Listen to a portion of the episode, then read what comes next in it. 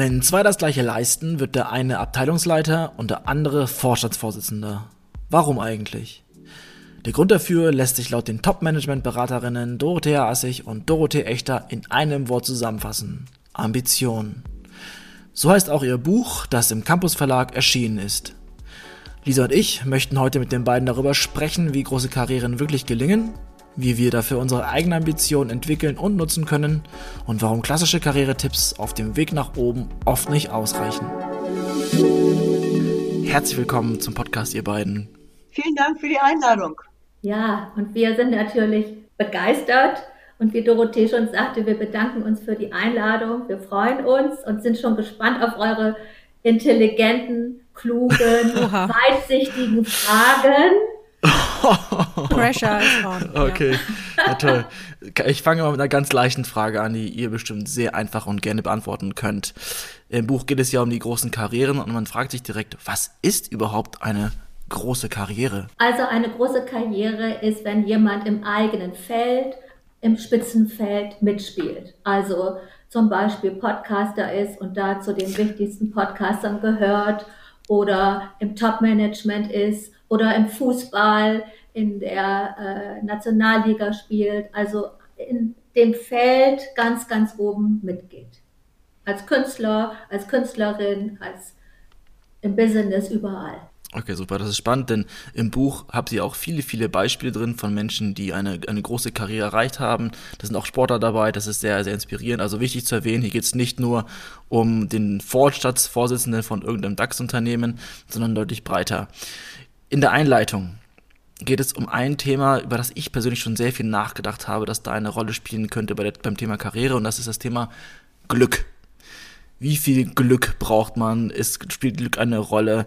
Was denkt ihr, Dorothee? Was hat Glück eigentlich mit der großen Karriere zu tun? Ja, eigentlich nichts. Also natürlich, Gut. Äh, Na dann. natürlich kann man einen Verkehrsunfall haben oder man kann im Lotto gewinnen, aber mit Karriere hat das nicht viel zu tun.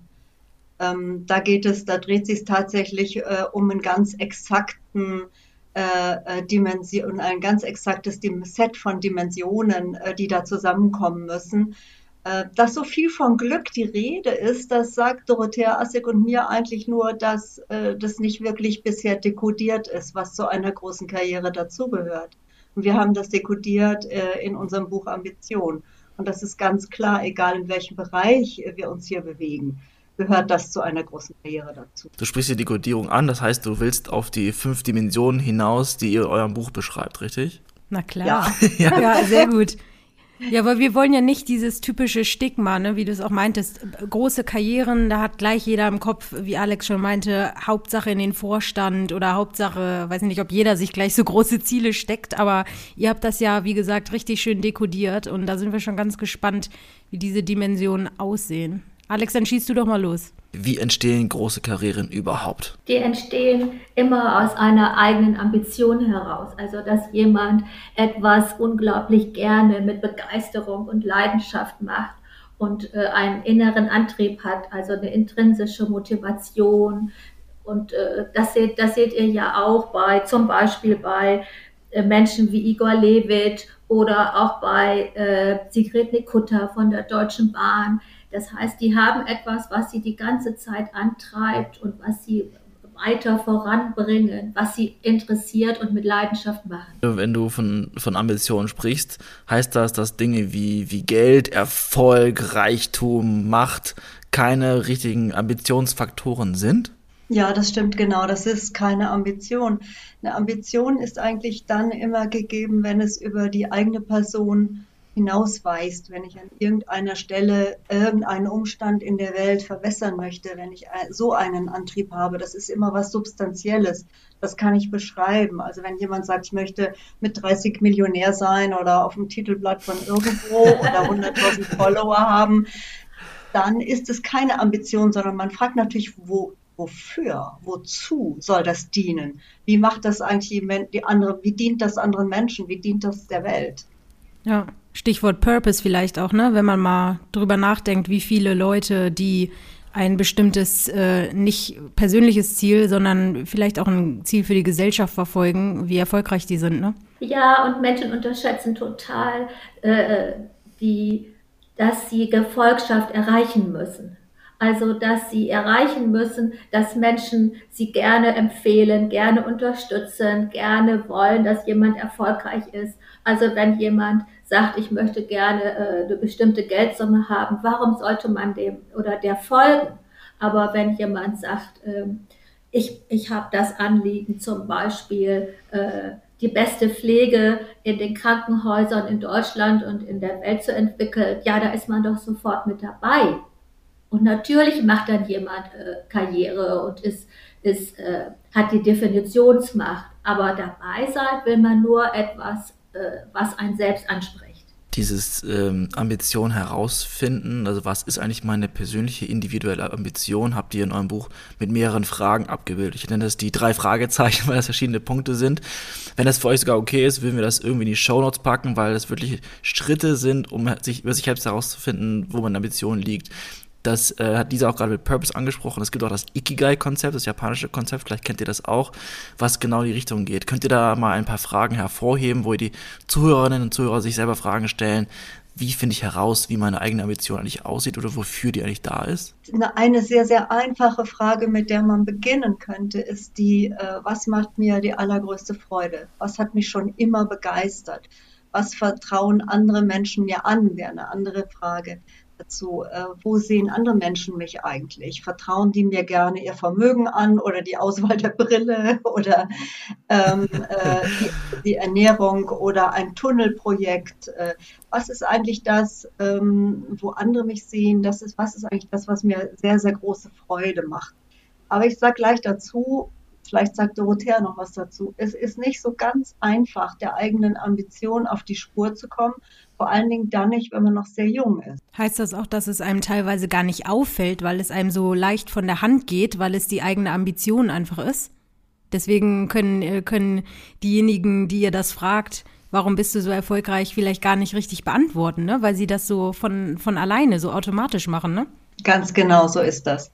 Also wenn, wenn jemand uns gegenüber sitzt der, und den wir das fragen, der sagt dann vielleicht, ja, ich bin deswegen so erfolgreich, weil ich so teamorientiert bin, weil ich so gut im Team arbeite. Aber wir alle wissen, Vorstände arbeiten nicht sonderlich gut im Team, müssen die auch nicht, müssen die nicht machen äh, denen ist nicht bewusst, dass die Menschen sich eben genau aus dem Thema, was wir vorhin hatten, ihnen anschließen, weil sie so eine starke Ambition haben, weil die Menschen spüren, das ist das, was der unbedingt will und da schließe ich mich an und das mache ich gerne. Deshalb sind die erfolgreich, nicht die etwa irgendwelche Kompetenzen haben. Das heißt, die werden am Ende erfolgreich, gehen zu euch in die Beratung und finden dann erst heraus, warum die überhaupt erfolgreich gewesen sind? Genau so ist das. Menschen glauben eine lange Zeit daran, wenn sie viel arbeiten und an Glück und Zufall glauben, dann gelingt ihnen eine große Karriere und sie kommen auch mit dieser Einstellung ganz lange Zeit weiter. Bloß eine große Karriere mhm. ist nicht möglich, weil sie ja Gefolgschaft erzielen müssen, weil andere Menschen von ihnen überzeugt sein müssen. Und deshalb müssen sie wissen, was sie treibt und sie müssen auch Worte finden für ihre Ambition, damit andere Menschen sich dieser Ambition anschließen können. Verstanden. Im Buch sprecht ihr von dem Flow-Zustand. Das ist ein Konzept, was uns New Worker natürlich sehr bekannt ist und ähm, ich kann den Nachnamen immer noch nicht aussprechen, deswegen versuche ich gar nicht erst es zu tun von dem, ähm, von dem Entdecker äh, des, des Zustands eigentlich. Aber ihr habt ein Wort in eurem Buch, da muss ich mal nachfragen. Und das heißt, es ist, äh, handelt sich dabei um eine Selbstwirksamkeitsüberzeugung. Was ist das? Das ist die Überzeugung, dass ich selbst äh, etwas bewirken kann für meine große Karriere. Also wenn ich natürlich eine Anhängerin bin von dem Konzept, äh, man muss viel Glück haben oder man braucht Vitamin B und das habe ich durch die Familie nicht oder so, dann geht natürlich die Karriere, äh, kann, kann die nicht selbst beeinflusst werden, sondern wenn ich daran glaube, äh, wenn ich zum Beispiel äh, auf eine positive, mitreißende Weise und einschließende Weise über andere Menschen und über meine Projekte spreche, äh, dann erzeuge ich ein Wohlwollen, sodass ich zum Beispiel schließlich empfohlen werde für bestimmte Aufgaben. Ja. Ähm, das, das ist die Dynamik. Äh, also wenn ich selber zum Beispiel hm, gekündigt werde, dann gibt es zwei Möglichkeiten zu sagen, was für Blödmänner da in dieser Firma und die haben mein Können nicht erkannt. Äh, oder es gibt die Möglichkeit zu sagen, ups, jetzt muss ich echt was lernen. was war mein eigener Anteil? Was kann ich besser machen? Und das ist eben die Überzeugung, dass ich selber, wenn ich selber etwas falsch gemacht habe, kann ich natürlich selber auch was richtig machen.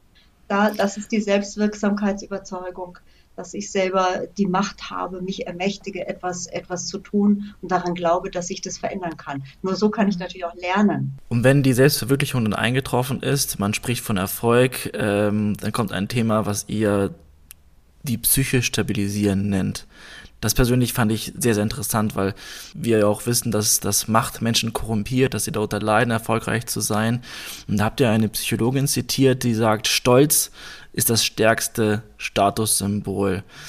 Könnt ihr dazu ein bisschen was sagen, bevor ich da nochmal weiter reingehe? Die Frage nach der psychischen Stabilität ist deshalb so wichtig, weil Menschen das völlig äh, unterschätzen dass die Psyche der Menschen nur für ein ganz normales Leben gemacht ist. Also dafür ähm, eine ganz normale Karriere zu haben. Und eine große Karriere versetzt Menschen sofort in einen emotionalen Ausnahmezustand. Und sie müssen lernen, von dem Augenblick an ihr Ego zurückzunehmen, andere Menschen an ihrem Erfolg teilhaben zu lassen.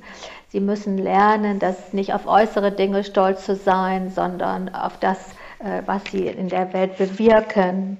Sie müssen auch lernen, andere äh, an ihrem Erfolg teilhaben zu lassen und mit denen auch, mit anderen Menschen auch gemeinsam zu feiern.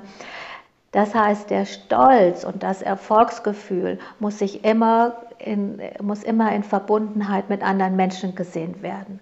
So, wenn Menschen glauben, das habe ich ganz alleine geschafft, ähm, ich muss auch mit niemandem teilen, ich muss niemandem dankbar zu sein, ähm, dann haben sie ihr Ego und ihre Psyche nicht unter Kontrolle und damit beginnt ganz allmählich ein Reputationsabstieg. Du, du, schlägst genau die Richtung ein, die ich haben möchte, weil ihr differenziert bei, beim Thema Stolz. Einerseits sagt ihr, Stolz ist wichtig, Stolz äh, ist auch attraktiv für andere und äh, ein Zeichen der Ambition und es ist gut und richtig, auf seine Leistung stolz zu sein.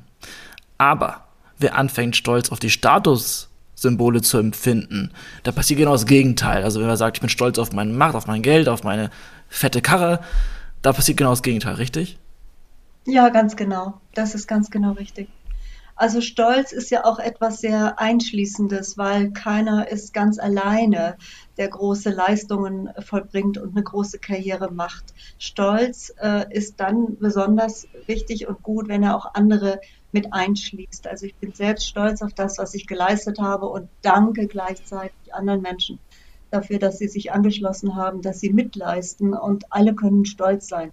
Das ist eigentlich das ähm, äh, Beste, was zum Beispiel auch große äh, Menschen mit großen Karrieren in ihren Vorträgen, in ihren Ansprachen tun können und tun sollten, statt jetzt immer die Menschen noch mehr Leistung anzusporen und zu sagen, was alles nicht funktioniert hat. Stolz ist eine extrem positive Kategorie, solange sie einschließend ist und sie, solange er einschließend ist und solange er äh, auf sich auf die Leistung äh, bezieht, die geschafft wurde. Ist das der Trick sozusagen, äh, dazu stolz auszudrücken, ohne anzugeben? Also, dass man da stolz ausdrückt, indem man andere inkludiert, statt über sich selber zu reden die ganze Zeit? Über sich selber pausenlos zu sprechen, das hat überhaupt noch niemals bei anderen etwas Positives ausgelöst.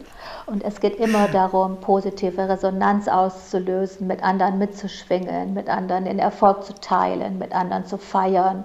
Es geht immer darum, andere mit einzubeziehen, andere wertzuschätzen. Es wird völlig unterschätzt, wie sehr andere Menschen den eigenen Erfolg mitbewirken, und zwar die ganze Zeit.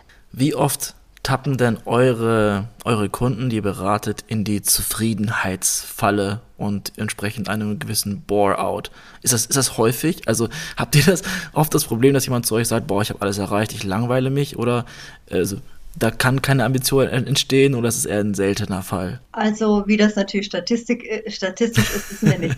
ähm, aber wir arbeiten ja immer in, für unsere Bücher, für unsere äh, Interventionen mit den Klienten an den empirischen Fällen, die wir hunderte davon, davon äh, in, im Top-Management gehabt haben. Und äh, jemand, der jetzt total in der Zufriedenheitsfalle ist, der wird uns nicht aufsuchen. Insofern ist das, ist das schon mal klar. Aber das kommt schon vor und insbesondere dann, kommt das vor in Krisensituationen, bei Jobwechseln, also dass jemand sich sozusagen selber in so eine Zufriedenheitsrolle reinredet und sagt, ach nee, der neue Job, ich bin doch hier eigentlich so ganz zufrieden. Aber in Wirklichkeit, wenn man tiefer bohrt, äh, ist es etwas anderes. Dann ist es ein extremes Sicherheitsbedürfnis, zum Beispiel, worüber wir ja auch in unserem Buch sprechen, ähm, was dann zum Tragen kommt, dass jemand einfach ähm, die, dies, das Risiko zum Beispiel jetzt äh, in, in die Emirate zu gehen oder nach Südamerika zu gehen, nicht auf sich nehmen will oder an sich selbst zweifelt. Und dann kommen dann sowas wie Sicherheitsgedanken, Zufriedenheitsgedanken. Das ist doch äh, relativ häufig, ja. Aber sag mal, Dorothee, weil du gerade meintest, das sind nicht die, die uns aufsuchen oder die vielleicht auf äh, eure tollen Tipps angewiesen sind. Aber wenn jemand äh, zu euch kommt und Hilfe braucht, was ist denn, ähm, stellt sich meistens erst hinterher, nach dem Gespräch heraus, ach, da liegt also das grundlegende Problem oder kommt, kommt die Person direkt mit einem, sage ich mal, äh, Gedanken zu euch, ähm, dass er sagt, ah, ich glaube, ich weiß, woran es hapert, weshalb vielleicht das mit der Karriere noch nicht so ganz hinhaut. Wir sind natürlich dazu da, um das zu entdecken, was dahinter liegt. Ähm, das, was dahinter liegt, ist sozusagen unsere Profession seit sehr langer Zeit, das zu entdecken, weil die Menschen, die erfolgreich sind, die sind Experten für ihre Community, für ihre Tätigkeit, aber die sind keine Experten für Erfolg. Und insofern kommen die natürlich mit einer Frage, die zunächst mal ganz an der Oberfläche eine Scheinfrage ist, jetzt erstmal für uns.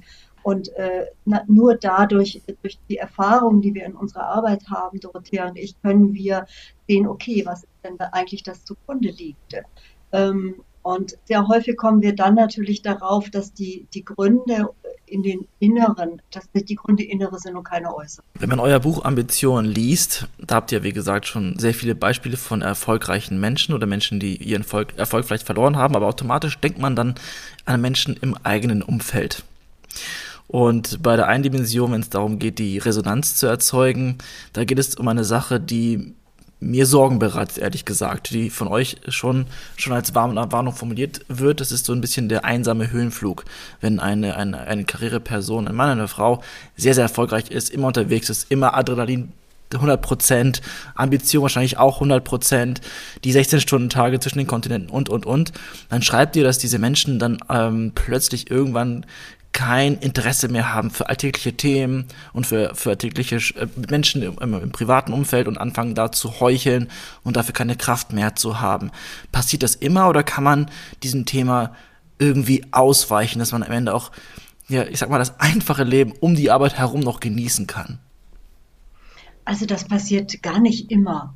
Ähm, sondern das ist eben ein so ein Spezialfall, äh, den auch Dorothea vorhin erwähnt hat, dass das alles sagen wir mal, eintönig scheint. Also, dass Menschen sich sozusagen in das Excitement, in die Dramen und in, in dieses, diesen, äh, diese, diese Hormone verlieben, die da ausgeschüttet werden. Also, das ist, das ist tatsächlich ein Sonderfall. Und es ist sehr, sehr schwer, da alleine runterzukommen. Also meistens gibt es dann eine Krise, äh, oder es gibt ein, ein Gespür. Also diese Menschen, sehr erfolgreiche Menschen haben ja kriegen schon Feedback. Das ist nicht so, wie man immer sagt, dass die einsam sind und nie Feedback bekommen. Oder sagen wir mal so, die wissen das Feedback einzuschätzen. Sie werden vielleicht nicht mehr eingeladen ja, und fragen sich oder äh, Feedback kann ja sehr, sehr subtil sein. Und hm. dann und dann wird reflektiert. Und dafür sind wir natürlich da. Und wenn man jetzt zuhört und denkt, okay, ja, ich, ich neige schon dazu, so extremere Dinge zu tun. Ein Punkt bei euch sind extrem Sportarten. Ich weiß nicht, was drunter fällt, aber wahrscheinlich Sachen wie Bungee Skydiven, Bungee Jumping, irgendwie solche, solche Dinge. Kann man ähm, das als Signal sehen? Also angenommen, ich hätte jetzt eine Kollegin, die in ihrer Freizeit jedes Wochenende aus dem Flugzeug springen muss, um sich selber zu fühlen. Ist das etwas, wo ich sagen könnte, hey, hör mal zu, vielleicht befindest du dich gerade auf einem einsamen Höhenflug, ha, buchstäblich vom Flugzeug aus, ähm, oder sollte man das nicht zu sehr interpretieren? Wir meinten damit so eine exzessive Beschäftigung mit Ultramarathon, mit was auch immer das mhm. ist natürlich für die eigene Psyche nie gut, wenn jemand erfolgreich im Beruf ist. Also die, diese Verbindung, sowohl in den Hobbys exzessiv zu sein, als im Beruf exzessiv zu sein, ähm, das schließt ja andere Menschen automatisch mit aus. Und das ist überhaupt kein großes Erfolgs versprechen? Diese Frage, ähm, die habe ich mir jetzt wirklich ein paar Tage gestellt und dachte schon danach, nach dieser Aufnahme, dass ich dann loslaufen muss und ein paar Leuten so die, das Buch in die Hand drücken muss und sagen muss, hey, lies mal bitte Seite 224, da ähm, findest du dich vielleicht wieder. Ähm, eine ich glaube, letzte Dimension des ganzen Themas Ambition ist die Community, also eine geeignete Bühne zu finden, weil es ähm, man sicherlich keinen Erfolg haben kann, wenn man nicht eine, eine Community hat, die einem unterstützt und ähm, vielleicht weiterhilft.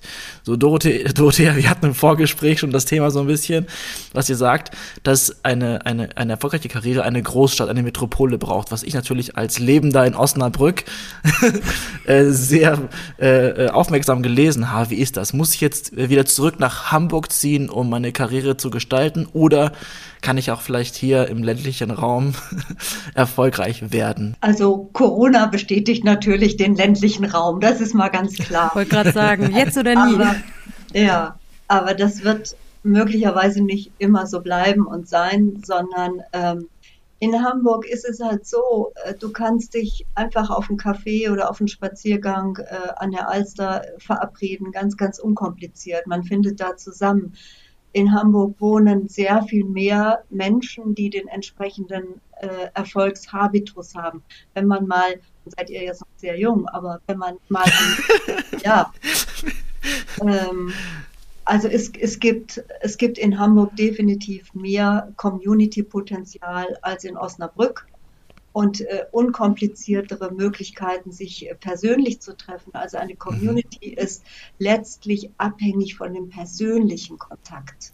Mhm. Da hilft das Zoom nicht so sehr und schon gar nicht äh, Netzwerke, soziale mhm. Netzwerke und die Kommunikation über diese Netzwerke, sondern man braucht definitiv äh, den physischen Raum und die physische Begegnung. Und das ist einfach äh, viel einfacher in Hamburg. Es gibt mehr kulturelle Angebote, es ist alles ein Tick hochkarätiger. Also es gibt in, in Osnabrück, das weiß Dorothea besser als ich, dieses Felix Haus, wo es ganz tolle äh, Sachen gibt. Aber in Hamburg gibt es einmal 20 davon.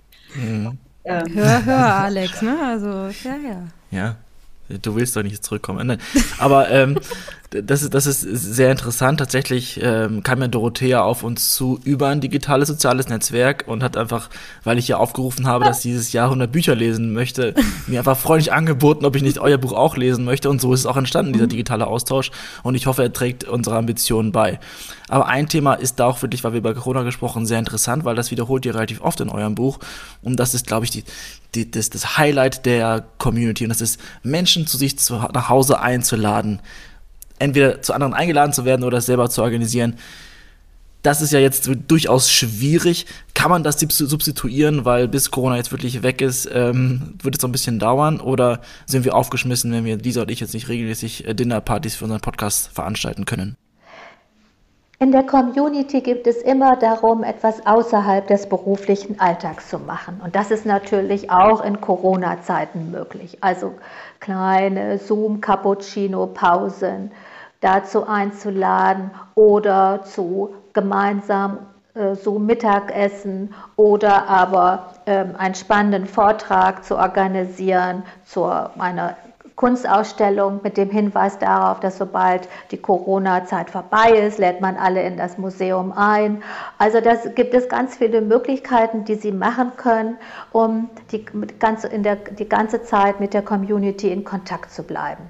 Darum geht es. Dann machen wir doch alles richtig, Zeit. Alex. Wir rühren auch schon ordentlich die, die Werbetrommel und dann sagen wir immer, und übrigens, wenn äh, das hier bald hoffentlich alles vorbei ist, dann seid ihr sofort äh, auf, auf unserem Rooftop äh, in der Hafen City eingeladen und dann gibt es erstmal eine ja. New, New Work Stories genau. Networking Party. Genau. Ja, auf jeden ja. Fall. Die also ihr seid damit und offiziell eingeladen. Zack, haben wir Fall. wieder zwei neue Gäste. Siehst du, so einfach ist die, das. Die Frage ist aber, wenn wir nicht eingeladen werden von anderen, sind wir dann nicht erfolgreich?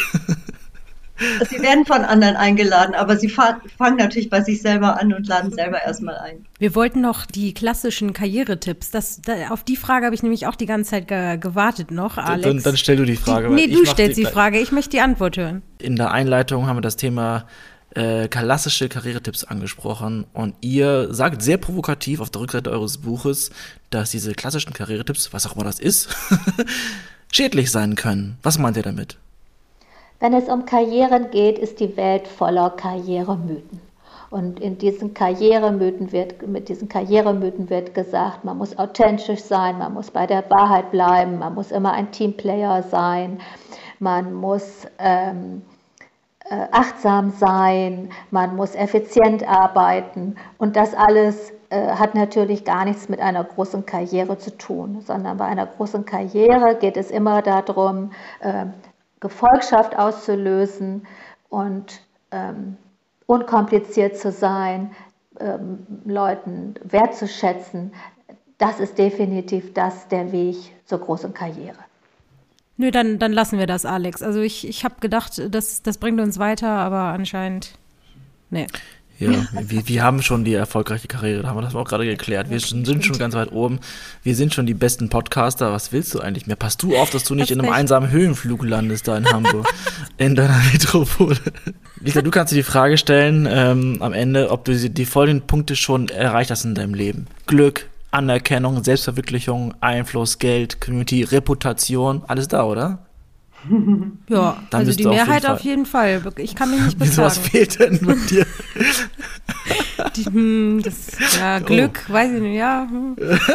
Nein, aber ich, äh, also diese Dimension, die ihr da beschreibt, ähm, das ist, ja, das macht wirklich Sinn, sich daran zu orientieren, wenn man jetzt mal drüber nachdenkt, weil ähm, es, es eben nicht diese klassischen banalen Tipps sind. Also von daher ähm, vielen, vielen Dank für diese ganzen Dimensionen, Tipps äh, und Gedanken von euch. Ähm, wir werden euer Buch auf jeden Fall noch in den Show Notes verlinken und ähm, damit, genau.